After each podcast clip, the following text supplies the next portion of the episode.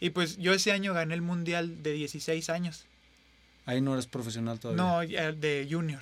Yo gané el mundial ese año en juniors, no, en 2013. Al siguiente año clasifico a la selección mayor y hago la final. Pero no eras pero pues, pero no pues eras rankeado tú. No, yo era un pues era un, era un junior. ok. Entonces, pues o sea, la gente no lo esperaba, yo no lo esperaba, yo o sea, yo hice selección y dije, pues dije, "Ah, pues qué chido, hacer selección en México es muy difícil porque hay jugadores muy buenos." pero no me esperaba que iba a ir al Campeonato Panamericano y iba a llegar a la final. Okay. Y pues ese fue un torneo que me gustó mucho porque yo me sentía muy joven y pues sentía que estaba dando con los profesionales y todo, hice la final y como que de ahí pues toda mi, mi mindset cambió, ¿no? De, ah, pues no manches, estoy aquí, puedo, puedo ser profesional también y di como ese salto.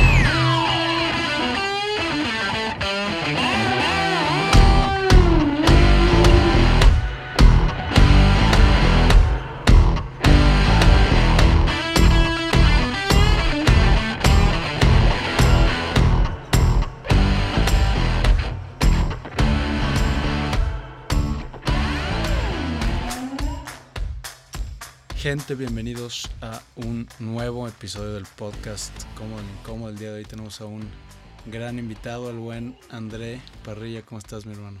Muy bien, Mau. Todo bien, todo, todo chido. Gracias por la invitación. Qué bueno, gracias a ti por, por darte el tiempo. Por fin pudimos cuadrar el episodio. Habíamos hecho intentos en el pasado, fallidos hace algunos días, pero no andabas aquí, güey, o tú tuviste torneo Platícame para empezar. Bueno, primero para la gente que no te conoce, pues tú eres un raquetbolista profesional, ya con muchos años en el tour, güey, en, en selección y demás. Ahorita vamos a eso. Pero, ¿cómo te fue en estos últimos torneos? Porque has andado fuera varios, varias semanas este año. Sí, ya habíamos tenido algunos eh, intentos fallidos por lo mismo de que eh, pues empezó la temporada y torneo tras torneo tras torneo eh, empecé muy bien el año. La verdad es que empezamos con un gran slam en Atlanta. Y pues yo me sentía que estaba jugando bien y todo. El año pasado terminé jugando el mundial, que es la, el primer mundial eh, internacional que, que, yo clasifiqué como seleccionado nacional de México. Y pues terminé en sexto lugar, no me fue tan bien. Pero pues bueno, está el tour profesional y lo empecé muy bien ganando el, primer Grand Slam en Atlanta. La verdad es que, como te digo, me sentía bien jugando, pero no me esperaba que, que, pues fuera a ganar el torneo. Y pues con cada una de las victorias pues va agarrando uno confianza, ¿no? Claro. Y vienes, acabas de ir, si no me equivoco, a, Los Ángeles, ¿no? Sí, fui a, después del, de Atlanta que gané el Grand Slam, fui a Chicago, donde no me fue tan bien. Y ahora en Los Ángeles eh, llegué a la final eh, jugamos la final, eh, la siembra 1 y la siembra 2, el número 1 del mundo. Y yo que ahorita estoy rankeado de 2. Eh, y perdí la final en un partido cerrado. Pero bueno, ahora voy a, Nueva York. salgo el miércoles y pues ojalá que se me dé mi revancha. ¿Y cómo te sentiste en Los Ángeles? Ya, digo, a lo largo del torneo y ya en la final, ¿cómo te sentiste? Pues es que te digo que ahora que gané, el Grand Slam y que mejoró mucho mi ranking y que he tenido partidos eh, eh, pues donde me siento más eh, cómodo, donde he ganado a mejores rankeados, va uno agarrando confianza y pues te empiezas a sentir cada vez más cómodo jugando. Me sentí muy cómodo y en la final pues fue un partido cerrado, digo, no era fácil ganarle al, al uno y, y pues no se me dio, pero, pero bueno, ahí estamos, ¿no? Estoy donde, donde he estado peleando por estar, donde me he preparado toda la vida para estar y pues estoy contento. ¿Sientes que en, el racket también hay como rachitas? En la UFC, por ejemplo, he escuchado mucho de estas rachas y de, de, de, confianza que le dan al peleador. Agarra una racha de victorias y pa, y que knockout, papa, y de repente le ganan y la racha va para abajo y el, peleador como que no vuelve a agarrar, pero eh, no sé si sientes que esa, eh, esa rachita pues de alguna manera se comparte en el racket y que ahorita que ya les pues ya llevas buen rato en el, en el ranking bien rankeado en cuarto, pero ahorita que ya ganaste el Grand Slam y que vas, te ha estado yendo bien, como que te lo empiezas a creer más, no sé, el síndrome del impostor, no sé si Sí, yo creo que en todos los deportes pasa, así como dices, eh, no solo en la UFC y en el racket, eh, uno como deportista y como persona.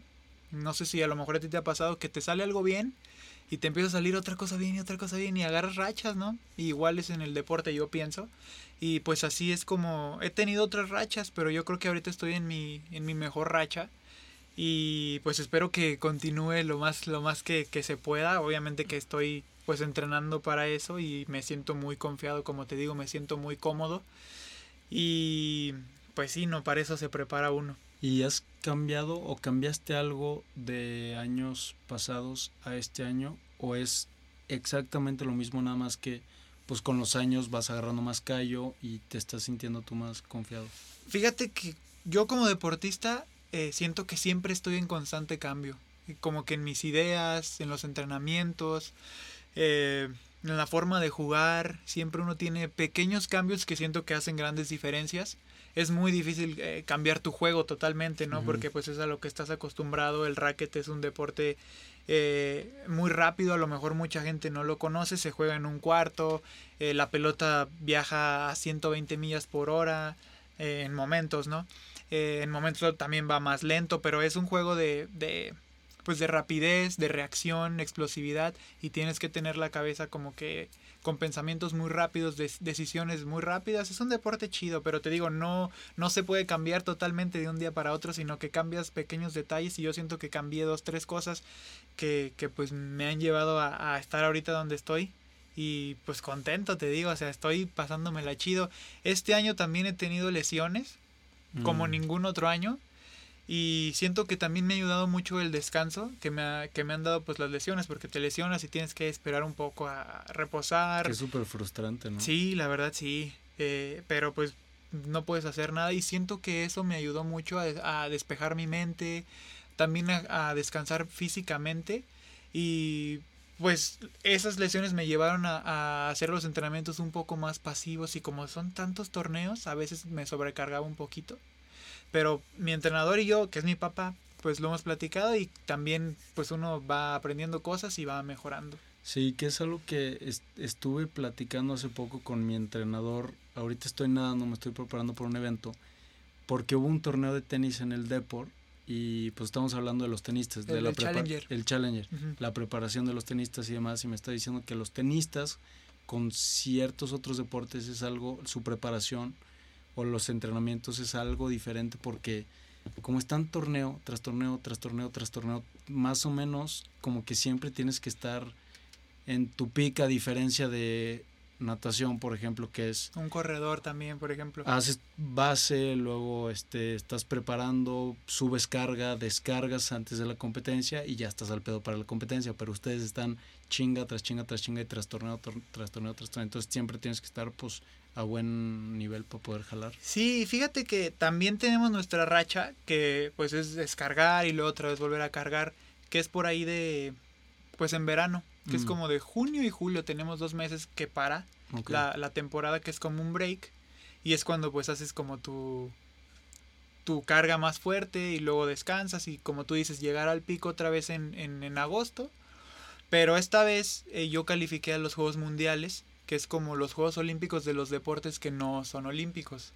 Todo lo que es squash, racket, un chorro de deportes que, que pues hay lana, que hay muchos jugadores, hay gente que vive de eso, pero no son olímpicos, ¿no? Y, y, el Comité Olímpico Internacional pues hace este, este evento que esta, este año, es cada cuatro años también, este año va a ser en, en Alabama, en Birmingham, y pues se me dio la calificación. Ahora el mundial solo califican 12 raquetbolistas. ¿Cómo se califica? En el mundial de racket ah. tienes que quedar en, en, los primeros 12 y ya califican los primeros 12 eh, a nivel mundial a, a, los World Games, que te digo, es como los Olímpicos cada cuatro años, pero de los deportes que no son olímpicos. Y pues esta vez no voy a poder descansar en lo que es julio, entonces eh, tengo que llevar pues una planeación mejor eh, para llegar ahí como en, mi pico porque es una de las eh, más importantes pues del año. ¿Y por qué? Esto es algo que no... Pues le, estoy dando vueltas y más o menos le, me he metido a buscarle por qué el racket no es un deporte olímpico.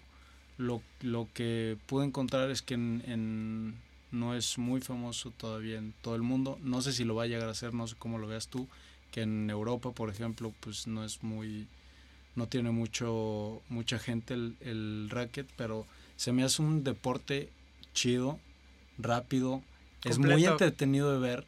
La neta visualmente para el espectador es muy chido. Hay ya el nivel está bien perro, hay atleta, hay, hay lana, y patrocinadores, hay pues digo a mi a mi parecer y punto de vista debería ser un deporte olímpico porque hay hay otros deportes que sí cuestiono, digo, no no mames que se estén en las olimpiadas y racket no. ¿Tú cómo, cómo lo ves o Es mira, para empezar es que los deportes que están en los Juegos Olímpicos son muy fuertes económicamente, pero te digo muy fuertes a un nivel, o sea, muy alto, ¿no? Y aparte también juegan en cada continente, eh, pues muchos eh, pues deportistas. El racket eh, en los 70s, 80s tuvo un pique muy fuerte, estaba en su mayor, este, pues en su apogeo el racquetball. Todos, muchos países lo jugaban, lo jugaban el continente europeo, asiático, eh, obviamente aquí en América se jugaba, fue donde más se juega y donde se jugó más, pero hubo un declive porque las organizaciones que en ese tiempo eh, pues estaban tuvieron muchos problemas con jugadores, no estaba la gente correcta. Para... Del vato, ¿no? Que patrocinaba Nike al. Sí, no, o sea, hicieron quiso un. Hacer su liga. Ajá, hicieron un relajo, quiso hacer su liga, provocó un problema muy feo y pues hizo que, que, que se separaran las organizaciones fuertes y todo eso. Y pues y tuvo un declive muy fuerte. Ahora se juega mucho menos en Europa. Sí hay gente también. Y, y yo se cuenta que el otro día saqué un calendario que mi papá tenía una revista de, pues, de los 90, 85, 90. Y veía el calendario del tour.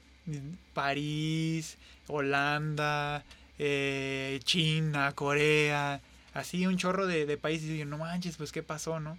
Y ahora la mayoría de las paradas pues son en Estados Unidos, que es donde está la lana, ¿no?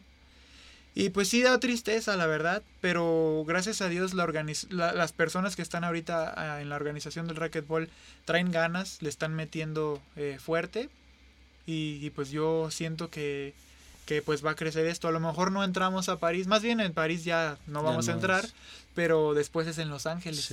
Y como es muy fuerte Estados Unidos en racquetball también, pues es muy probable que, que entre el racquetball. ¿Y en Europa por qué no se empuja ahorita? Es que haz de cuenta que la, la liga es como el americano, como la NBA. Lo fuerte está en Estados Unidos. ¿Por qué? Porque ahí es donde está la gente que le mete lana, las organizaciones que, que pues hacen los torneos, ¿no? Y eh, para los europeos, como no han estado eh, pues jugando el tour, su nivel es muy bajo. Entonces es muy difícil decirle a un europeo, a ver, vete a... O sea, toma un vuelo para brincar el charco y todo, para que te vayas y te ganes mil dólares. ¿Sabes? Y no, pues espérame, o sea, me puedo ir una vez, ¿no? Pero no me, no me puedo ir cada tres veces por mes, dos meses al mes, porque pues, o sea, no, no sale, ¿no?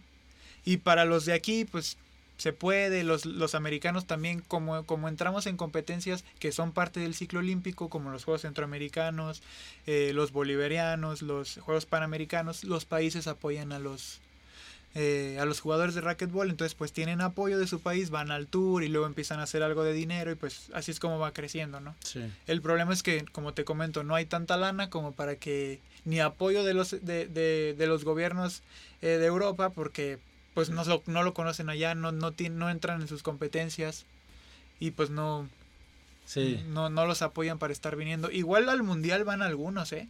Va a Irlanda, va a Corea, va a Japón también. Y, y de hecho, eh, bueno, yo como estoy viendo lo del racket y todo, he visto que han hecho complejos en Asia, varios complejos de racquetball y pues eso significa que, que está creciendo. Sí, pero ya ahorita la brecha de nivel por lo menos en este momento entre esos países aquí América México sí es es pues sí es bastante sí o sea el mejor de Europa yo creo que aquí viene y no avanza una ronda mm, sí. ¿por qué? porque no ha estado en contacto con ese buen nivel.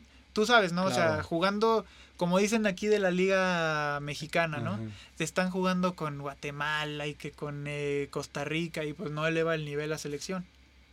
Sí no, no te fogueas igual. Y también no sé si esto sea factor, pero leí por ahí que las canchas son, pues no es, no es como una cancha de fútbol, a lo mejor una pista es pues es algo caro y para hacer como que no es un deporte tan fácil de propagar por el por el, el costo de hacer las canchas. Sí, sí, no es como el fútbol que tú te vas a un terreno y ahí puedes jugar, ¿no?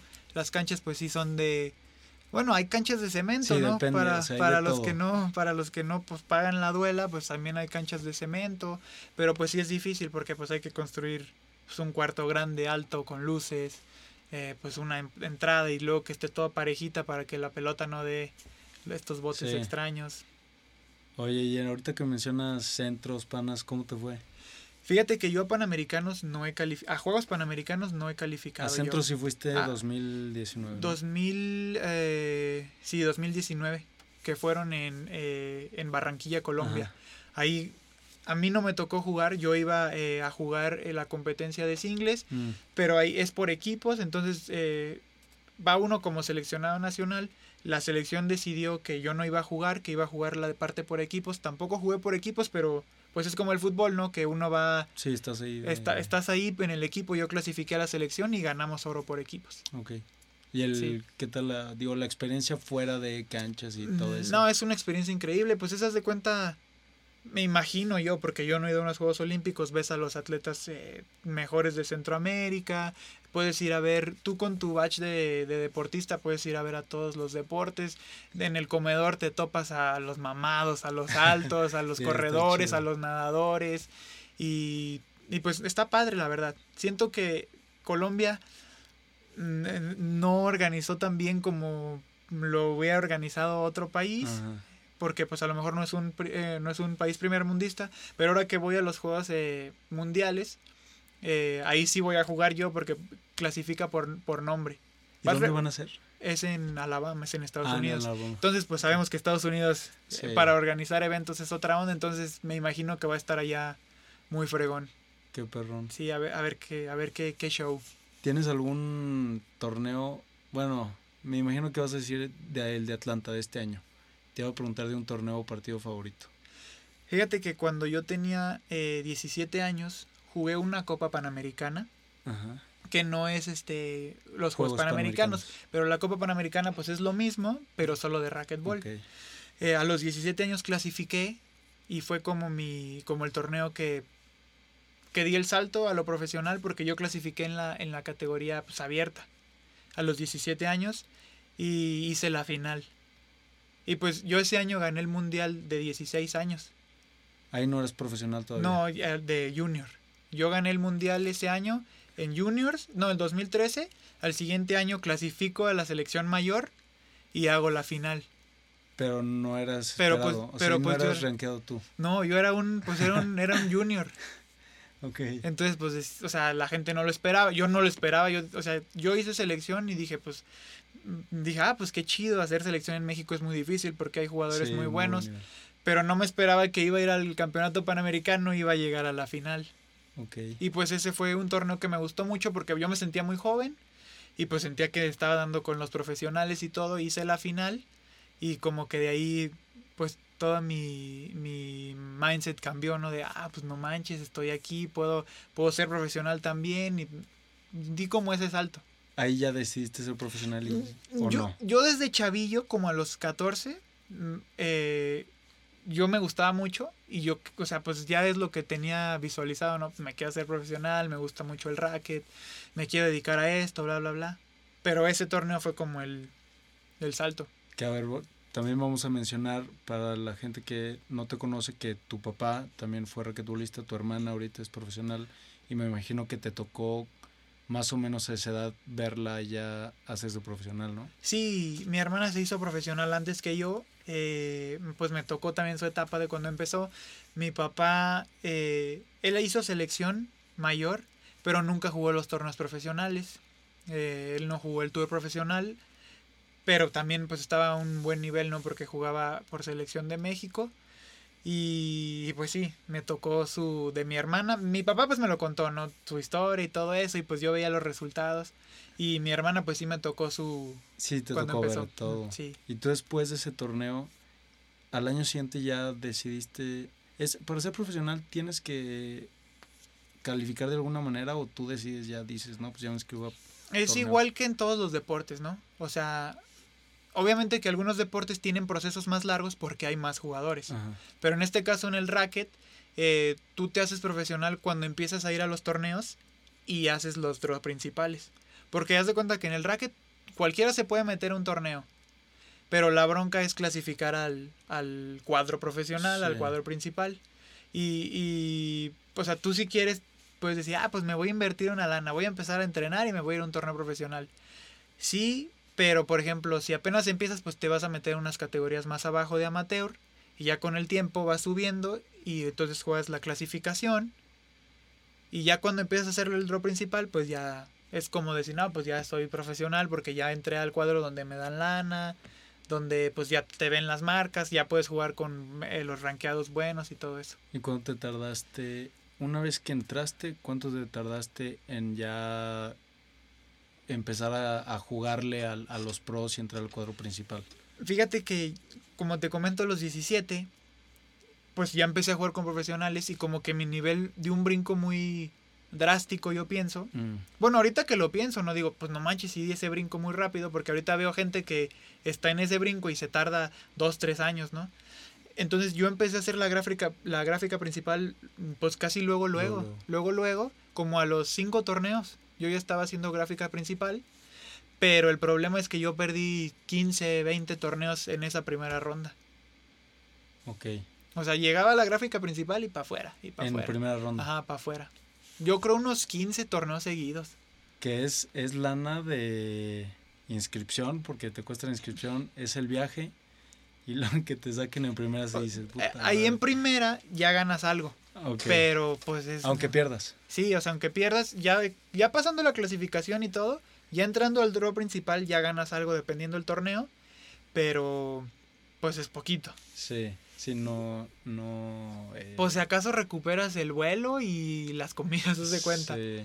Pero, pero hay, cada vez va creciendo y cada vez hay torneos que pagan más y eso ayuda mucho a que los chavos que apenas empiezan a ir, o la gente que empieza a ir y que hace la dona principal dice, ah, bueno, pues ya saqué algo, pues ya voy al siguiente. Y ya voy al siguiente, porque pues invertirle es difícil. Claro. Eh, en, te digo, acá porque no hay tantos jugadores, pero por ejemplo, si te vas a, otros deportes donde hay millones de, jugadores, pues tienes que jugar un torneo donde si ganas te vas a ganar 300 dólares, ¿no? Y ganando todo el torneo. Acá es un proceso un poquito más rápido porque no hay tantos jugadores, pero igual es un proceso pues que está complicado. Sí, sí, por lo mismo que se hace más atractivo, atraes a más gente y las generaciones de abajo, yo sí creo que ya, que la gente que está ahorita trazando el camino, por ejemplo, tú, tu hermana Paola, pues ya los, los chavitos no entran como entraban los atletas hace 10, 15 años. Ya la técnica ya va evolucionando, a lo mejor el, el, equipo, digo el equipo obviamente, pero pues ya le trazaste o ya les abriste el camino y la visión y de qué sí se puede hacer y qué no. Entonces ya entran más revolucionados los chavillos, las chavillas. Entonces ya andan bien perros, ¿no? Sí, por ejemplo, Tú ahora que me dices que estás entrenando natación, eh, ¿es pura natación para lo que estás entrenando? Estuve haciendo triatlón el año pasado y ahorita estoy haciendo pura nadada. Entonces imagínate, o sea, yo, yo voy entreno ahí a la loma y juego con dos, tres chavillos que pues ahí traen buen nivel, ¿no? Entonces esos chavillos, pues como tú dices, ya van un poquito más adelantados porque dicen, ah, pues estoy, ya estoy jugando con André, ya más o menos le sé, veo cómo entrena, veo lo que hace, entonces pues ya llevo algo adelante. Es lo mismo que, por ejemplo, si tú te vas y te entrenas con nadadores que ya son e, élite, eh, elite, elite, no sé cómo se diga, este, entonces tú ya más o menos ya vas a tener un colchón más este de que ya estás entrenando con ellos, ya ves cómo entrenan. A la hora que tú llegas a tu competencia, pues ya les llevas ventaja a los demás. Sí, sí, la neta sí es una gran ventaja y pues es, eh, digo, es lo mismo que, que mencionábamos hace rato por, por qué México y San Luis o sea, específicamente San Luis tiene raquetbolistas muy buenos y que están muy bien rankeados. Es por lo mismo, ¿no? Sí, pues exactamente. Porque, por ejemplo, chavos que están en el top 10 ahorita, pues yo he jugado con ellos desde chavito. O sea, somos tres potosinos ahorita en el top 10. Y hay canadienses, boliviano, colombiano, eh, gringo y tres este, potosinos mexicanos. O sea, está cañón, ¿no? Dices, ¿qué onda? Y de mujeres también. Y de mujeres. Bueno, no, dos. potosinas, sí, dos. Dos potosinas. Sí. Sí, está Sí, o sea, está cañón, la neta. Dices, pues, ¿qué onda, no? Igual que en el squash. En el, El squash, pero egipcios. O sea, de cuenta que tú ves el top 10 y ahí está, ahí está también increíble, pues porque el squash es un poquito más global que el racket. Ajá. Entonces juega en todo Asia y todo eso. Y vesle el ranking egipcio, egipcio, eh, me- mm, casi en americanos no hay. Egipcio, egipcio, este, ¿qué es el otro? Hay un peruano, hay este, un eh, neozelandés, y pero como del top 10 hay como 6 egipcios. Entonces dices, pues qué onda, ¿no? ¿Se juega mucho en Egipto? o Sí, qué? se juega cañón. El squash se juega cañón en Egipto. Ok. ¿Al squash le has metido o no? Pues sí he jugado, pero es muy diferente, ¿no? Que el racket. ¿Te gusta? Sí, me gusta bastante. Me gusta bastante el squash. Pero es más, para mí, es más divertido el racket para los principiantes. Y bueno, también se me hace a mí más divertido como, pues ya cuando tienes un nivel más alto. Pero para los principiantes es más fácil el racket. Porque si te fijas en el squash, tienen eh, muchas líneas arriba que no la puedes sacar acá. Ah, Que no le puedes pegar abajo. Entonces uno como principiante, pues no controlas la bola, ¿no? Entonces se te va, se te va. Y el racket, donde le pegues, sí, continúa el punto, continúa el punto. mientras no le pegues al piso, continúa el punto, continúa el punto. Entonces para los principiantes, pues mientras le pegues para adelante, Ya sigue y salió. sigue y sigue. Y es muy buen cardio. Mm. Para toda la gente que, que escucha y que va a algún club, eh, ya sea el La Loma, el Depor, donde haya canchas de racket, el libanés, el Club 2000, yo les recomiendo que se den una oportunidad. Es un deporte bien completo para los principiantes. Quemas un chorro de calorías y aparte te distraes mucho mentalmente. Sí. Que eso busca mucho la gente, ¿no? Ya ves que pues traes eh, pues, que la chamba, que la novia, esposa, lo que sea, la- las broncas de, de la vida, vas y te distraes totalmente por media hora, una hora lo que juegues. Está muy chido por eso. Sí, totalmente de acuerdo. Creo que es, es necesario el ejercitarse, aunque no te guste. Probablemente hay algo en lo que te puedas acomodar y te va a gustar y hay gente con la que puedes jugar que, que pues está más o menos en la misma onda que tú. A lo mejor te puedes llegar a llevar bien con ellos o ya te llevas con ellos, pero si el, el deporte en general hagas lo que hagas, por salud y a lo mejor por verte bien, si te quieres ver bien, pero si es una chulada, hay veces que estamos pasando por momentos difíciles, a lo mejor pensamos que, que, que traemos otras cosas y puede ser tan sencillo como lanzarte a correr media hora, 40 minutos, irte un ratito al gimnasio, despejarte un poquito, comer bien, hidratarte. No tiene que ser algo así súper pasada de lanza, nivel llegar a entrenar como tú, como tu hermana, o sea, es con un, un ratito, media hora, 40 minutos entre semana, cuidarte, echarte, pues... Y hasta se tu- siente uno tu bien, ¿no? Sí, te sientes dices, bien, ¿qué tienes más onda? energía. Aproveché el día, no sé, te sientes así como hasta más activo. Sí, es que pues naturalmente vas a tener más, más energía. Es como un, un loop de, de bienestar que una cosa necesita de la, de la otra. Para entrenar bien, pues necesitas comer bien, necesitas estar bien hidratado, necesitas estar bien mentalmente. Para estar bien, bien mentalmente necesitas hacer ejercicio. Como que van de la mano y, y creo que es muy perrón. O sea, creo que muchos problemas que traemos, no todo, hay enfermedades que se necesitan tratar, pero hay veces que esas frustraciones y estrés y ansiedad que son de, de niveles bajos pueden salir con, con, con salir a, a despejarte, echar una horita de corrida, una horita de squash y lo que te digo, comer bien y Sí. tratarte bien. tú, Sí. ¿no? Sí, es una ayudadota. Y les digo, como tú dices, cualquier cosa.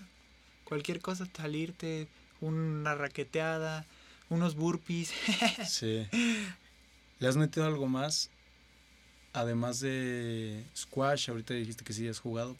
Eh, racket, Eh, yo empecé jugando pues eh, fútbol, con todos. sí, de chavillo. Y luego jugué, eh, también jugué americano cuando estaba más chavillo. ¿Qué eras? Como de, ¿Qué era eras? corredor, era halfback, eh, como a los 12, 13 años.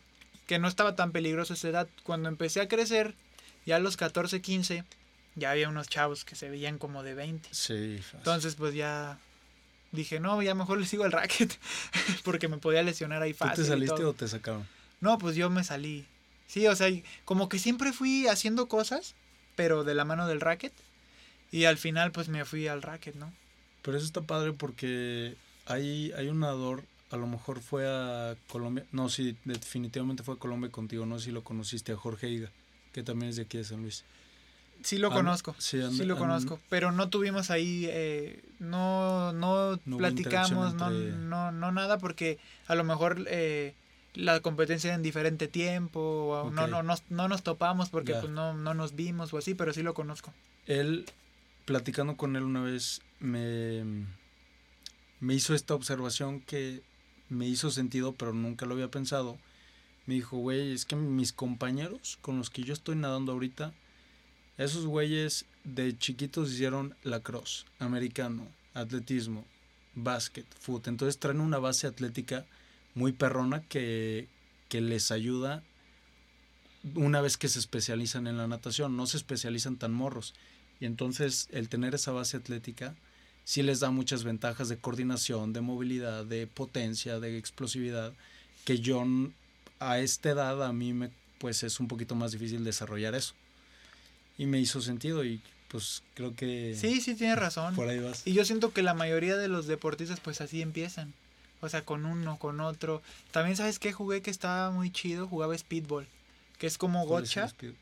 pero pues es que el gocha la mayoría de gente dice, ah, voy al gocha y me voy a divertir. No, teníamos un equipo eh, aquí en San Luis jugábamos allá por la San Felipe, bien lejos, porque ahí estaba el campo de speedball que es con inflables y es como táctico el juego y, salen 12 balitas por segundo de la pistola y entrenábamos y todo, íbamos a torneo y ibas al torneo y pues también ganabas algo de dinero.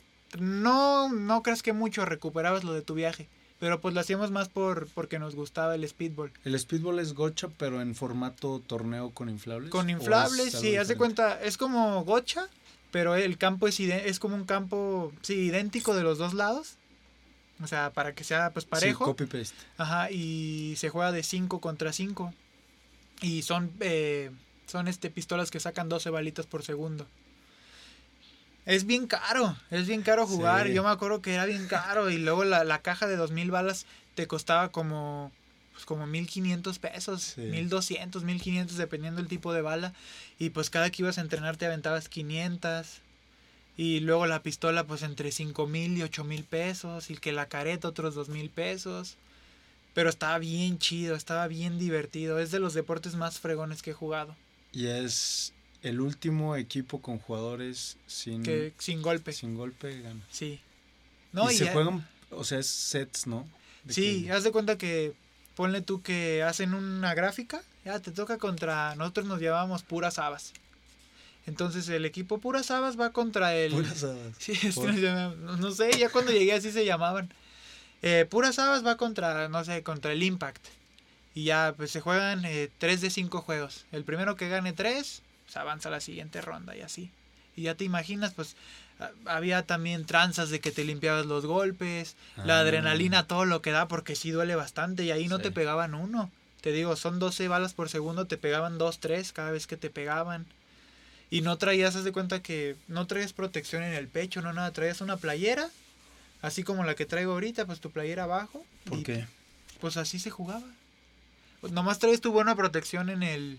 en, la, en la careta y pues las coderas por si te aventabas y rodilleras, pero acá se juega pues con un pants de gotcha y un este jersey así poquito grueso, pues normal casi. ¿Por qué? Porque pues los, los trancas de las balas duelen, pero sí son aguantables. Y si traes más cosas, no te mueves a gusto. ¿Y cómo llegaste a, a ese deporte, al speedball? Pues empecé a jugar gocha, igual que todos. Y ya ahí un chavo me dijo, oye, pues eres rapidillo, este, no, vente a jugar. Y luego yo los empecé a ver, ah, pues sí, está chido. Y yo tenía un amigo que jugaba. Y me dijo, ah, pues vente. Y ya, pues fui, este, le empecé a dar, no, dije, no manches, está perrísimo este deporte, está súper divertido, la adrenalina, todo. No más que pues sí estaba carísimo. Sí, es muy caro. Los viajes, ponle tú que el viaje, pues igual que cualquier viaje y todo, pero era inscripción, más te echabas una caja de, de, de dos mil balas con suerte. Porque sí, mientras más jugabas. Mientras pues, más, te avanzabas, te gast... no, sí te gastabas de pura inscripción y de balas y de tu equipo y todo, sí te gastabas como, sí, una lana. La verdad no sé, no me acuerdo cuánto, pero sí estaba bien caro, bien y caro. Y dejaste, o sea, esto fue antes de que tú ya te metieras al racket. De lleno. Full time. Sí. Que esto fue a los 17, 18. Ponle tú que eso fue como a los 14, 15. Y después del, de hacerte pro ya no has... Ya no hice También estudiaste psicología, ¿no? Estudié psicología organizacional. ¿Y eso en qué momento? Eh, durante, cuando ya estaba como profesional, eh, estudié en una escuela que se llama Hotel, que es en línea, pues, eh, te facilitan todo. Como yo era deportista, me becaron y todo, está en la Ciudad mm. de México. Y pues me dieron todas las facilidades para, para que yo estudiara tres años y medio. Tres años y medio psicología organizacional, que es algo así como tipo recursos humanos. Ya. Pero pues más enfocado al, a, a tu mente, a la psicología, al trabajo en equipo. ¿Y hay algo, te metiste a estudiar eso por algo en específico o fue como una... Pues es como que lo que me atraía. Ya. Y como me dieron las facilidades para estudiar mientras yo hacía lo que más me gusta, que es jugar racket, pues dije, ah, me la viento. Ok. Sí. Y acabaste, no te quitaba tanto tiempo de tu semana. Pues sí quitaba tiempo. O sea, pues es como ahorita que ya ves que medio mundo está estudiando en línea por lo de la pandemia. Sí. O sea, te quita tiempo, pero puedes hacer o sea, te puedes despegar de la compu y a ver, ah, ahorita lo hago ya de ratito así, pero pues sí es una freguilla, ¿no? O sea, sí es algo que tienes que hacer y sí te quita tiempo también, pero estás más libre para hacer las cosas que tú quieres. Ok, y estu decidiste estudiar eso por... por, no sé, como tener, ya ves cómo son, yo me imagino que en tu caso no es, pero a mí, a mí por ejemplo, hay que, ay, Mauricio, es que tienes que estudiar esto a huevo porque si no, ¿qué vas a hacer después? ¿Sabes? No, fíjate, gracias a Dios mis papás, este, me apoyaron, o sea, desde que, como mi papá jugaba racket, sí. pues él sí como que, ah, pues si quiere jugar racket, dale, dale, pero siempre dale a la escuela. Mm. Entonces, este, yo me acuerdo, yo estudiaba en el, en el Tec Milenio y ahí haz de cuenta que hice año y medio de la prepa, que fue cuando di el brinco al profesional que estuve a punto de reprobar. Yo, o sea, no era muy buen estudiante, pero no reprobaba. Y ahí en el TIC Milenio estuve a punto de, tronar eh, dos materias. Y ya, yo ya le dije, le había dicho a mi papá, no, ya, o sea, ahora sí ya, troné, voy a tronar dos. Pero es cuando di el salto al profesional y dije, papá, es que ya me quiero meter a los torneos y todo, y pues la escuela, o sea, no voy a poder ir a los torneos y a la escuela. Eh, yo me quiero meter a una prepa, pues que me den más chance, o sea, que yo pueda eh, salir a los torneos y todo. Y me dijo mi papá, pues si no truenas esas dos, eh, a, ver cómo le hacemos si te metes a la prepa abierta y para que puedas ir a los torneos y todo. Entonces dije, no, pues aquí le meto todo. Y pues no troné las materias y ya mi papá me dijo, bueno, pues ya, a ver cómo le hacemos. ya me metí una prepa abierta, acabé la prepa de volada, porque pues está, te dan todas las facilidades también, es mucho más fácil, la verdad. Eh, y pues yo para enfocarme al racquetball, que es lo que, que me gustaba y me gusta hacer. Y luego la carrera, ¿por qué se te metió el... Pues es que mi, por, ahí sí fue gracias a mis papás también, porque mm. ellos, no, pues es que dale a la escuela, es que dale a la escuela. Y pues ya busqué qué opción tenía para seguir jugando y estudiar algo y pues eh, gracias a Dios encontré eh, esa universidad que pues hasta me becó. Yo pagaba, creo que me dieron el 60%. Sí. Entonces pues estaba muy bien, casi no pagaba nada. Eh, y, y pues ahí mientras, mientras jugaba me llevaba la compu y todo y pues ahí eh, continué con la carrera así. Y, y, también estudié psicología porque dije a lo mejor en el futuro pues quiero hacer algo de psicología deportiva, algo enfocado a lo que sé mejor hacer, que pues es lo del deporte, donde tengo más experiencia y pues dije a lo mejor ahí puedo hacer algo en el futuro, ¿no? Después de que, de que ya eh, termine de jugar pues algo eh, de coaching deportivo o algo así. ¿Ahorita tú tienes un psicólogo o...? Sí. Sí, la, tuve un psicólogo de esos que iba muy, muy seguido. Y después con la pandemia pues eh, dejé de, ir tan seguido como iba. Eh, y la verdad es que me, ahora que te digo que tuve ese como, como buena racha, porque ya tengo que clasifiqué al mundial, que después vino este año y todo, no lo he visto igual pero me dejó muchísimas enseñanzas que, que pues siento que estoy aplicando. Ok. Y este año, además del, del mundial, ¿qué se viene? Eso va a ser en agosto. El, no, los World Games son Los en World julio. Games. Ah, Son ok, en julio. Y pues es todo el calendario del tour profesional. Ahorita te digo, voy a Nueva York, después voy a Costa Rica, después tenemos... Ahí el- tiene una parada del tour. del Ah, tour, qué ajá. perrón. Sí, voy a Costa Rica y después voy a... eh, tenemos el pequeño break para prepararnos para los Juegos Mundiales y continúa el, el tour profesional que creo que hay uno en Canadá, hay varios en Estados Unidos, va a haber uno en Monterrey también. Y pues eso es lo, lo que más se juega es el tour profesional, que es lo que tiene más continuidad, ¿no? Ok, qué perrón. ¿Y cómo, cómo estás llevando ahorita tu proyecto del, de los kicks? De los tenis, pues eso De también es, es un hobby, ¿no? Yo tengo, en la pandemia abrí lo de la tienda, Sí. eh, pues empezó a pegar porque no había plazas abiertas. Entonces, pues yo no tenía nada que hacer, no, no estaba entrenando, el club estaba eh, cerrado, yo ha- hacíamos físico en mi casa todos los días, mi papá, mi hermana, mi mamá, lo que se podía, pero pues no íbamos a hacer mucho tiempo, ¿no? Hacíamos lo- una hora, hora y media, si acaso dos horas, pero pues teníamos todo el día libre. En la pandemia abrí la tienda, me empezó a pegar, repartía los tenis, y pues dije, ah, crean hijo, aquí hay negocio. Y... Porque a ti también te encantan, o sea, desde antes a ti... Sí, a mí me gustaban mucho. Mm, Siempre me han gustado por lo, por lo mismo del racket. Pues yo veía eh, los tenis de básquet son para duela. Y es Ah. la misma duela que usamos en racket. Entonces pues yo veía a los chavos que juegan básquet con los tenis Kobe, Lebron, bla, bla, bla. Y yo me los quería comprar y así fue como empecé. Ok. Y pues ya te digo, eh, abrí la tienda, empezó a pegar un poquito. eh, dije, aquí hay negocio y le empecé a seguir, seguir y cada vez agarré más callo eh, en lo de agarrar proveedores o agarrar este cook groups de chavos que venden aquí en, en San Luis y pues empecé a, a moverme y pues es un negocio que no lo hago al 100 porque pues lo que hago al 100 es el racket, pero igual es un negocio que me gusta, me llegan los tenis, hago TikToks también y pues me pegó un poquito TikTok empezaste desde el principio en la pandemia también. también. Sí. ¿Y lo abriste para publicidad o nada más como para cotorrear? No, yo no lo quería abrir. Yo decía TikTok, no, una perdera de tiempo y todo. Y lo abrí, hice dos, tres videillos y me empezaron a pegar y dije, ah, pues mira, aquí hay oportunidad. Y también de ahí empecé a vender más tenis. ¿Y los, los primeros videos también fue como reviews o...? Es que eh, Publicidad. hago de todo de ahí, en, de los tenis en TikTok, hago de que unboxings, reviews, eh, dónde conseguir tenis baratos, hacía tips para la gente, también publicito mi página, obviamente, eh, de todo, o sea, todo lo que puedas hacer con un tenis, calarlo, eh, ver cómo se gasta, abrirlo, dónde lo encuentras barato, eh, qué tan bien funciona, eh, si, si dura mucho, sí, todo, todo eso. Eso le da un chorro de confianza a la gente. Yo sigo un güey que es corredor, un güey flaquillo, hace reviews de tenis de, de coches, digo de correr de correr. en YouTube y los abre y, y te dice la suela, las medidas, los comparas y hace tablas de que bueno, para distancia esto lo pongo acá, papá.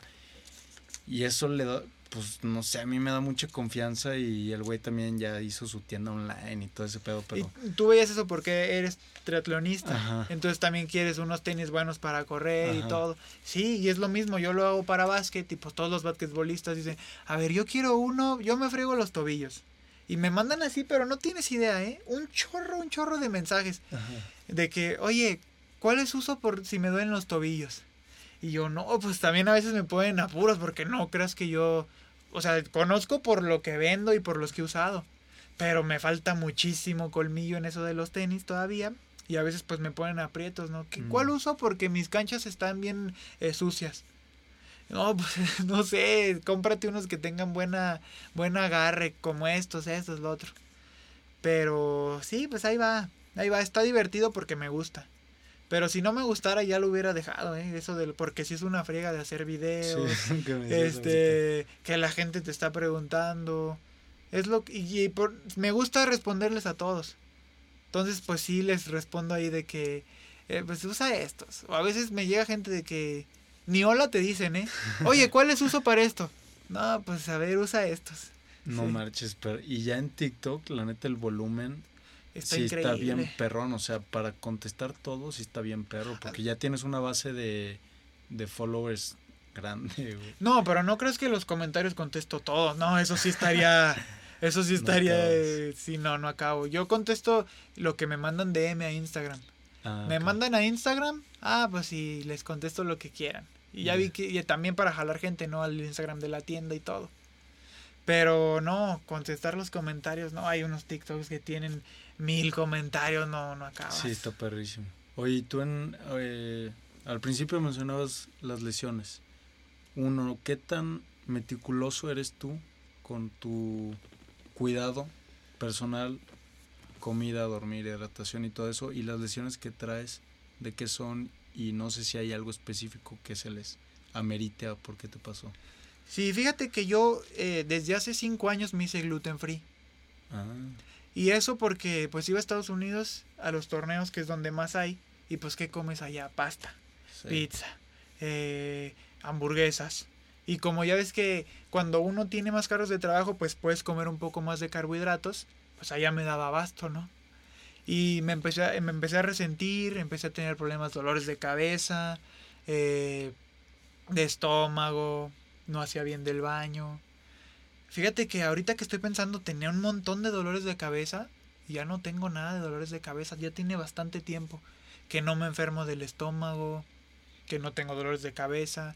Y justo lo, lo empecé a hacer porque un doctor aquí me dijo, pruébalo, está de moda. Eh, esa- ese tipo de dietas en deportistas pues les ha jalado a algunos. Ah, bueno, ¿y qué tengo que hacer? Porque pues no sabía. No, pues tienes que evitar eh, trigo. perro, ¿no? No tanto. ¿No? Trigo, cebada, avena, porque a veces no está eh, muy limpia, a veces dicen que trae gluten. Y pues ya yo primero empecé a quitarme todas las harinas de trigo. Y yo comí un chorro de pan. Entonces pues ya no dejé de comer pastas, panes, pan dulce, que aquí es lo que yo me daba abasto. Y como estoy flaquito y como hago bastante ejercicio, pues sí, no. le daba, le entraba. Y, y no, te lo recomiendo, ¿eh? Pruébalo aunque sea unos 15 días, no es muy difícil. No es como el veganismo, que eso sí está, Está perro. está perrísimo, porque también lo hice un mes con mi ¿Fuiste hermana. vegano? Con mi hermana, mi hermana fue vegana más tiempo y en la pandemia vimos eh, un documental que los veganos que te, te da para arriba a los The deportistas. Ese mero. Está chido. Sí, está perrón. Y pues mi mamá nos ayudó, nos cocinaba todo pues vegano y todo, y muy chido. Pero a la hora que sales a torneo, cuando ya no te cocinan, no, está bien cañón. Está bien cañón este, pues darte abasto, ¿no? Recuperarte. Eh, a lo mejor si tienes mucha lana, si le metes cocinero y todo, pues muy fácil. Pero ya yendo a un torneo donde tienes partido y tienes que buscar un restaurante, a ver, un restaurante aquí cerca que pueda comer vegano y que Ya. pueda... No, no pude. Entonces, pues decidí dejarlo y me aventé un mes. Toda mi familia se aventó un mes. ¿Y si les gustó? Pues nos gustó cuando estábamos ahí en la casa. Sí, eh, el problema es. Ya, ya cuando quieres salir, porque esa vez me aventé tres torneos seguidos en Estados Unidos. Un mes me aventé en Estados Unidos y pues nada, no podía, o sea, no podía recuperarme, me sentía bien cabizbajo, quería comer y comer, pero pues no. Hasta me compré una, me acuerdo que me compré una leche de chícharo. Mm. Estaba bien rica, pero no, no, no, no pude, me fue bien mal aparte y dije, no, ya. ¿Y las lesiones que traes ahorita es, Ah, sí. es por algo específico o qué, qué Mm, crees que ha sido sobre El raquetbolista normalmente sufre de dolores de espalda, de cadera, porque es ahí donde rotas mucho. Sí. Y pues es lo que más o menos me pasa normalmente. Dolor de espalda. Tuve unas contracturas muy fuertes de espalda. Batallé bastante para salir. Eh, y, y yendo a terapia. Y gracias a Dios nos facilitan la terapia eh, con ADE. Ahora que estoy en selección, tengo las terapias ahí con, con un chavo eh, que se llama Armando. Y aparte, eso Ah, fue, chulada yo y con es- Armando. es- eso fue antes. Y después, un amigo mío, eh, eh, que también se llama Armando Irurso, que empezó su clínica y todo, me patrocinó y me dijo, oye, vente. Y yo dije, ah, pues sí. Y con él me saqué todo lo de la espalda. Pero iba seguido, seguido, hasta yo creo que también a mí me daba pena, pues porque él me patrocinaba y no me cobraba. Y yo iba, iba, iba. Y ahorita ya dejé de ir un poquito porque ya no traigo tantas lesiones. Ah, traigo un dolor de, de, de cadera también que no he podido salir, pero pues ahí vamos. Ahí vamos. Es cuestión de tiempo y de paciencia. Y es normalmente lo que los raquetbolistas empiezan a tener ahí Dolor de cadera, espalda, porque es lo que sufre mucho. el hombro. Fíjate que depende mucho de ahí de tu técnica, de cómo la hagas. Pero sí también, también muchos sufren del... Pues es que en todos los deportes hay, o sea, siempre Sí. tienes... Tú no me vas a dejar mentir. Eh, en el triatlón ya te dio del tobillo, ya te dio de rodilla. ¿A tobillos en racket? Fíjate que no, No. ¿eh? Yo pensaría por el cambio de dirección tan eh, Mm, brusco. rápido. Pues mucho sí, pero eh, mi entrenador, que es mi papá, desde chavos nos sacaba a correr a los, a- al cerro y eso te fortalece mucho los Sí, tobillos. muchísimo. Entonces, pues mm, yo no he tenido problemas de tobillo nunca. Nunca, así cero. Pero también dicen que mi estilo de juego eh, me ayuda mucho a mi cuerpo porque no, no soy tan... En, en la forma de golpear, yo no golpeo muy fuerte como otros. Entonces dicen, no, es que eso te ayuda porque no das chicotados así tan, tan perrones, tan, tan drásticos para tu cuerpo. Sí. Y aún así, pues he, he batallado, he batallado bastante. Pero ahorita ya, digo, Pues eh, siempre hay broncas. Siempre Mm. traes, siempre andas dolido de algo, de algo. Y más cuando son los torneos tan, tan seguidos. tan seguidos. Sí, que no le puedes dar, no tienes tanto tiempo de descanso, pero el chiste es minimizar las molestias al- en la medida de lo posible, ¿no? Sí, Tratar sí, de claro. estar lo menos, eh, pues no sé si lesionado es la palabra, o tener la menor cantidad de molestias en, en tu temporada. Y cuidarte también en el entrenamiento. O sea, dependiendo de tu molestia, pues tienes que adaptar el entrenamiento a, a- a tu cuerpo, a cómo te sientes, a cuánto tiempo falta para el torneo. Y eso te pega también mentalmente, porque a veces dices, no manches, es que me duele el tobillo. Bueno, vamos a bajarle la carga al, al entrenamiento. Y luego dices, pero no manches, pero ya me Ya falta al una semana, yo tengo que entrar en ritmo, todo. Pues ni modo. O sea, le tenemos que bajar y ya dos, tres días antes del torneo, pues a ver cómo te sientes para empezar a agarrar ritmo, golpear un poquito. Y eso es lo que normalmente pasa. Pero pues es acá en la, en la cabeza donde tienes que también adaptarte. Porque el juego ya lo traes, a lo mejor no puedes traer ritmo. Pero a mí me ha pasado que llego eh, de lesión, que donde no he jugado dos, tres semanas. Y llegas al torneo y pues a lo mejor dices, es que no he entrenado tanto. Y llegas y juegas bien chido. Pero pues también es este el trabajo de antes, ¿no? Sí, claro. Que ya llevas ritmo, que ya tienes el callo, el colmillo, para, para llegar y más o menos sabes cómo, cómo jugar. Antes de partidos tienes rutina o algo que hagas todos los partidos. Sí, la rutina de calentamiento y la visualización. La visualización antes de... Un ¿Qué? día antes. Ok, ¿qué vis- Pues te visualizas lo que tú quieras, ¿no? O sea, cómo quieres jugar, cómo, cómo este es tu estrategia de juego. Te ves sacando bien, te ves este todo todo, o sea, cómo llegas, cómo te sientes en ese momento también lo visualizas y te ayuda, ¿eh? Te ayuda bastante. Yo te lo recomiendo a ti que ahora que vas a nadar, un día antes visualízate, ¿sabes qué? Quiero nadar, me voy a aventar y el clavado, no sé, un decir, me voy a aventar y el clavado me va a salir perfecto y voy a dar una, o sea, voy a dar ya una distancia larga de, del clavado, ya les voy a llevar y luego voy a sentir que, no sé, tengo que, es que no sé lo de la técnica de, de natación, pero a lo mejor dices, tengo que meter mis manos así bien planitas y te visualizas. Y te visualizas que les llevas a todos ya un gran cacho. Y si te visualizas dando tu marometa acá bien, este, bien pro y que les vas a sacar más cacho con eso todo. Todo lo que tú quieras mejorar, yo no lo sé, pero todo lo que tú quieras mejorar o que quieres darle más este, más este, como un boost, Sí. te lo visualizas y te ayuda bastante, de verdad te ayuda. La gente no lo cree, pero te ayuda bastante. Es como entren es como el entrenamiento mental.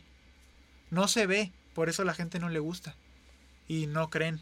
Pero el entrenamiento mental te da es un entrenamiento y también te, te ayuda bastante. Y ahí en el en la cancha ya que estás, acabas tu rutina de calentamiento, tiene hay algo especial que, que te gusta hacer o Sí, ahí, haz de cuenta que a mí me gusta medir el bote de la bola mucho, porque bota diferente en cada ciudad, en cada cancha.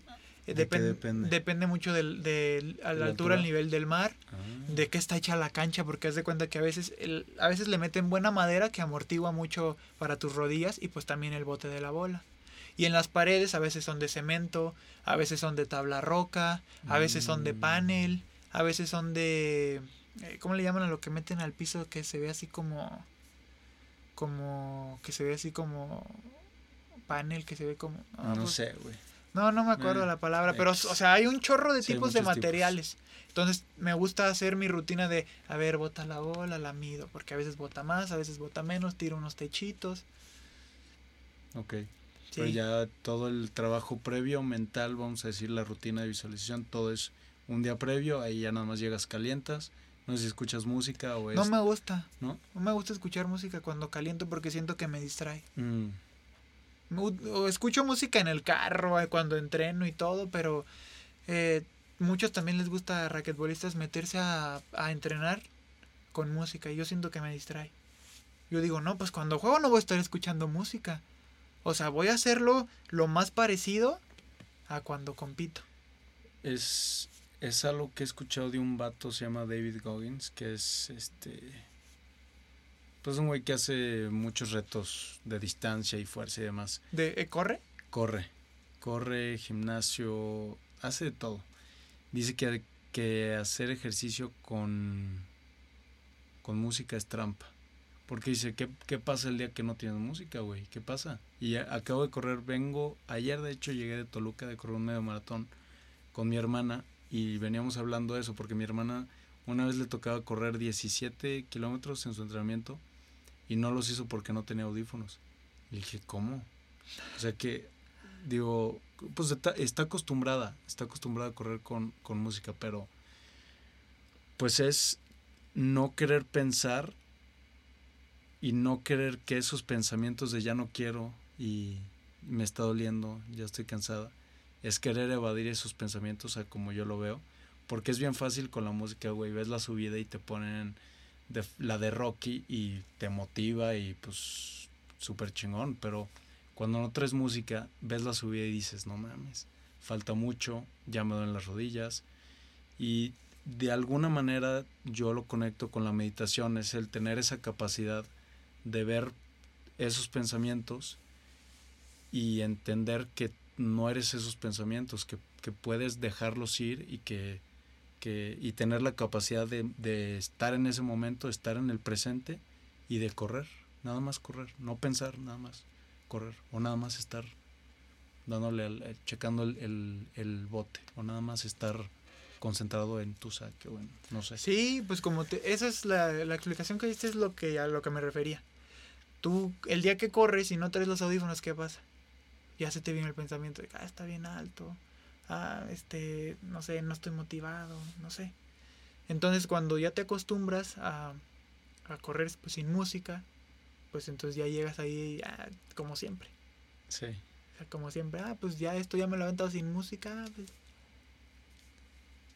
Y Vale. fíjate que eso pasa en el racket también con los lentes.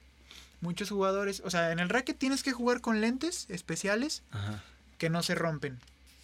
¿Por qué? Porque te llegan a dar un pelotazo y, y te puedes quedar ciego. Y yo conozco gente que se quedó ciega.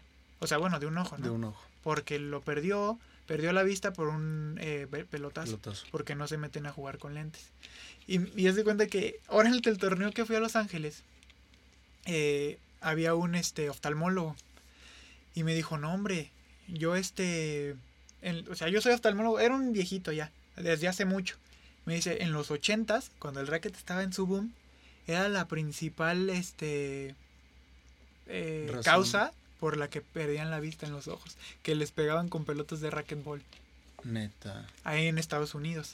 Mm. Y haz de cuenta que me dice, no, pues es que aquí, o sea, vas a Estados Unidos y en todos lados hay canchas. A cualquiera que le preguntes en Estados Unidos, a Tuber, al del... ¿Conoce el racquetball? Sí, en la universidad jugué. Sí, jugué hace cinco años. Porque ya todo el mundo sabe, o sea, todo el mundo lo conoce cuando estaba en su boom. Y como lo inventaron ahí, pues Claro. Sí. Y, y- y- ah, entonces te decía, lo de los lentes. Eh, muchos raquetbolistas no quieren entrenar con los lentes. Ah, es que es molesto. Ah, que no sé qué. Y sí es un poco molesto, ¿no? Que te terminas acostumbrando. Y a la hora que van al torneo y a huevo tienen que jugar con lentes porque pues es por regla. Ah, es que me molestan, es que veo el reflejo, que no sé qué. Así le pasaba a un compa mío que ahorita está yendo al tour profesional también nunca quería jugar con lentes. Y a la hora que jugaba con lentes me dice, es que me siento raro. Pues sí, es que Pues en, los entrenamientos nunca quieres usar. Sí. Aparte de que te arriesgas de que te den un pelotazo. Claro. Oye, pues para acabar, que ya se nos está haciendo tarde, Eh, platícame cómo es un día en tu vida, qué haces, a qué hora te levantas, que más o menos, digo, sé que sé que puede ir cambiando dependiendo de, de la fecha y del día, pero más o menos aquí en San Luis, ¿qué haces en un día? Pues mira, eh, me levanto, eh, los entrenamientos, dependiendo en qué etapa de entrenamientos estemos, si hay torneo cerca, si estamos en pretemporada o si estamos haciendo mantenimiento nada más, eh, pues llego, yo entreno en el Club La Loma, llego ahí, mi papá, este, que es el que me entrena, a veces este pues ya, ya tiene sus rutinas o qué vamos a hacer. Últimamente eh, he estado un poquito más separado de él porque es bien difícil eh, al, nivel profesional con la presión y todo. Bueno a mí se me hizo difícil lidiar con mi papá porque pues tenemos carácter fuerte y a veces no estamos de acuerdo en todo y a veces tenemos la presión de ganar. Y tuvimos un momento en el que no estábamos eh, funcionando tan bien. Entonces bueno ya me ya me fui de, lo que te estaba contando pero bueno. sí, sí se me hace bien interesante la gente que que o su hermano, su papá o su mamá son entrenadores porque hacer la separación eh, o la división entre lo que es chamba y deporte a, como relación personal está es bien, difícil separar. Es bien difícil. Porque nos tenemos mucha confianza aparte. Entonces nos podemos decir lo que sea y a veces cruzamos la línea entre la confianza y el respeto, ¿no? Sí. Pero bueno, entonces llego, llego a entrenar dependiendo lo que toque eh, eh, una rutina de gimnasio, eh, físico, explosión, reacción. Y pues luego lo que toque de cancha. Ponle tú que me aviento unas dos horas, tres horas, dependiendo en qué etapa. Eh, me regreso a mi casa, como. Eh, también, este, como te digo, dependiendo de la situación, puedo hacer otra, otra sesión de entrenamiento en la tarde. Y bueno, también hago lo de los tenis, de repente que me llega un mensajito, mm. otro, hago un video, un TikTok. Tengo mucho tiempo libre, la verdad. Y si no, pues me voy con mi novia al cine, a ver si quiere, no sé, salir a caminar, salir al centro, a la plaza. No, no crees que es tan eh, extraordinaria mi rutina. Sí. La verdad es que es algo más como del tanto tiempo que lo he hecho, del entrenamiento. Y de verdad es que no soy así como súper disciplinado, ni mi papá nunca me, me pues me enseñó eso de estar así a la misma hora, de, de ser así súper disciplinado, de levantarte súper temprano, de entrenar 3, 4 horas, no. Sino que él lo que me enseñó es que todos los días se entrena, todos los días te dedicas a, a pues algo que quieres mejorar, pero no, nunca fuimos así súper, súper disciplinados, entonces no la llevamos leve, ¿no? Nos la llevamos leve y como es lo único pues que hago, aparte de lo de la tienda y de tenis, entonces tengo mucho tiempo libre. A veces voy a entrenar más tarde, a veces voy a entrenar más temprano, pero eso sí siempre voy a entrenar. Está padre eso de de la libertad. De cierta, cierta, cierto nivel de flexibilidad, porque también no puedes entrar ah, no. todo o sea, no, no, cierto nivel de flexibilidad no, no tan cuadrado, porque después creo que puede entrar cierto nivel de culpa de que, ay, es que o lleguen 9, 10 al entrenamiento, entonces, entonces ya es la cabeza y no entras bien, o sea, no sé. Sí, y este, pues te digo, nunca, nunca fue así con mi papá, nunca fue así. De hecho, sus alumnos, él trabaja aparte para el Club La Loma y es el director de la Academia de Racket. También a sus alumnos de cuenta que a veces le llegan tarde y los pone a entrenar. Y yo me acuerdo cuando yo entrenaba en otros deportes, no llegabas, vueltas, media hora de vueltas. Y decías, no manches, pues no se me puede hacer tarde. No, mi papá es bien flexible eh, nos enseñó eso. A veces también le digo, hemos tenido pláticas, le digo, es que siento que, el entrenamiento se está haciendo un poco informal. Ah, bueno, entonces vamos a cambiar esto. Ahora sí tienes que llegar a esta hora. Y ahora sí vas a tener que hacer esto y esto y mm. esto. Y bueno, siempre adaptándonos a cómo se siente uno. Es lo más importante. A, lo mejor tú lo sabes, ¿no? A veces sientes que, no sé, me estoy sintiendo mal y siento que tengo que dormir más. Ah, bueno, entonces lo adaptamos. A lo mejor no siempre uno puede porque a lo mejor tú tienes tu entrenador, ¿no? Y él no va a estar ahí todo el tiempo. Entonces dices, no, pues yo te, a fuerzas tengo que ir a las 8 de la mañana. No me puedo adaptar. El entrenador no se puede adaptar a mí a veces. Y a veces así también me sucede a mí, ¿no? Pero a veces sí dices, no, pues me siento mal, siento que me estoy, no estoy, no me puedo dormir en la noche. Y me estoy levantando a las nueve, nueve y media. Entonces adapto mi entrenamiento y voy un poquito más tarde. O ahorita me estoy sintiendo bien cansado. Ah, entonces adaptamos el entrenamiento y si tocaban fondos, ahorita le metemos un poquito de reacción que son 15 a media hora de, entrenamiento. No puedes hacer reacción una hora, ¿no? Entonces, pues, hoy le metemos esto. Ah, me duele el hombro. Ah, pues hoy no hacemos tanta raqueta. Hoy, este, mejor le metemos a, no sé, vamos a hacer eh, un poquito más de físico que no envuelva el abdomen. Y eso, y eso está chido, ¿no? Mm, Son cosas que uno, a lo mejor un deportista amateur que va a su clase siempre, no puede cambiar, ¿no? Porque tú vas y lo que te ponen haces. Y entonces, pues esa parte está, esa parte está chida. Sí, está para el poder Eh, ajustar. ajustar a lo que... Yo creo que a ti también te pasa, ¿no? Que también a veces te- no, no dices, no, es que me estoy enfermando de la gripa, un decir. Entonces hoy no nado. Hoy, ¿sabes qué? Hoy hago una rutina que no me pegue tanto en, en mi respiración, eh, algo, algo de fuerza, no sé. Un Sí. decir. Sí. A mí me, me gusta mucho. Oye, los tatús, ahorita que te veo, ¿tus tatús tienen significado especial? Pues sí tienen significado, gusta, pero Pero nada ¿Quieres de, más? nada del otro mundo. Ya tengo como dos años que no me hago nada. Ok. Todos me los hice con el mismo, con un tatuador que se llama Irra. Eh, estaba ahí en el centro y pues ahí me empecé. Las iniciales de mis papás yo creo son lo más, lo más significativo. Ok, los demás nada más son... Pues eh, son cosas- cosas. Diseños que te gustaron. Sí, luego él, él, él, él me hacía diseños. Ninguno es copiado ni sacado de internet. Él se los aventaba. O yo iba y le decía, "Ah, a ver, vamos. Ah, y en ese rato él dibujaba o, o pegaba imágenes de Google y ya luego se aventaba un boceto. Ah, sí está chido. Ya nomás cámbiale así. El fan- este fantasmita con los tenis. Ajá, Él, él me lo hizo. También el, el guante de Thanos con el fajo de, de billetes. de billetes. Y, y le tenía un chorro de confianza yo y de repente nomás eh, me lo empezaba a hacer el contorno. Me decía, como, ¿qué le metemos? Y, No, pues como un verde. De repente ya me acuerdo que este le empezó a meter azul.